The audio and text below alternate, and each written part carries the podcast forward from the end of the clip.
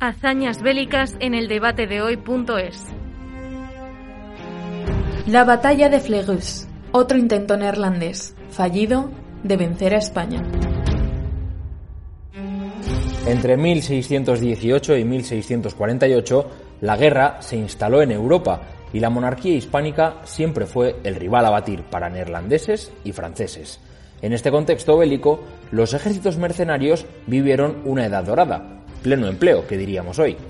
En 1622, dos de esos famosos capitanes mercenarios, Ernesto de Mansfeld y Christian de Brunswick, quedaron en paro, y como nos explica el historiador Antonio Miguel Jiménez, pronto fueron contratados por los rebeldes de los Países Bajos para luchar contra las tropas españolas de Ambrosio de Espínola. El contingente mercenario de Mansfeld y Brunswick, que reunía unos 14.000 efectivos, alemanes principalmente, había estado luchando hasta julio de 1622 por Federico V en el Palatinado, siendo despedido y contratado al poco por los rebeldes neerlandeses.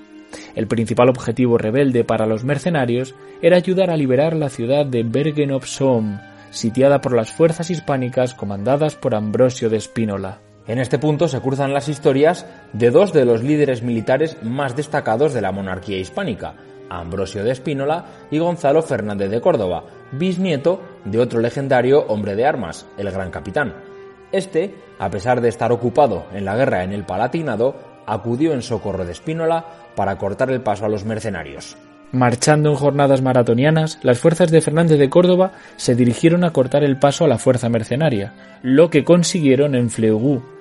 Pese al gran número de soldados bisoños, al de Córdoba lo acompañaba el temible Tercio Viejo de Nápoles, uno de los cuerpos de infantería más experimentados y cohesionados de la Europa del momento.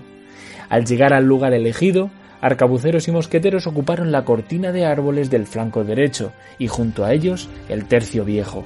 Cuando Mansfeld y Brunswick llegaron a los bosques de Flogus, ordenaron un avance general que fue contestado por el ataque de los jinetes balones del ala izquierda española, un movimiento repelido que ponía cuesta arriba la batalla para las fuerzas hispánicas.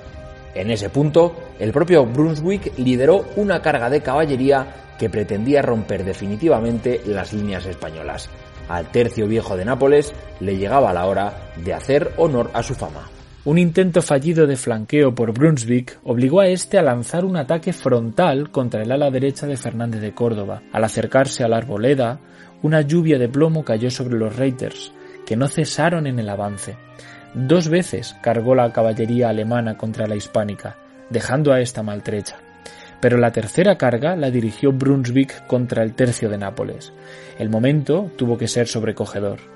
La caballería se estrelló contra un muro inamovible e infranqueable de picas sostenidas por soldados veteranos, mientras desde los árboles arcabuceros y mosqueteros deshacían el flanco izquierdo de Brunswick. En un solo choque, la batalla había quedado sentenciada. El ejército mercenario acabó por retirarse para no ser aniquilado y se unió al resto de tropas neerlandesas en Breda, una ciudad que tres años después sería tomada por el propio Ambrosio de Espínola pero esa es otra historia. Hazañas Bélicas, un proyecto del debate de hoy en colaboración con ceuja.es y Academia Play.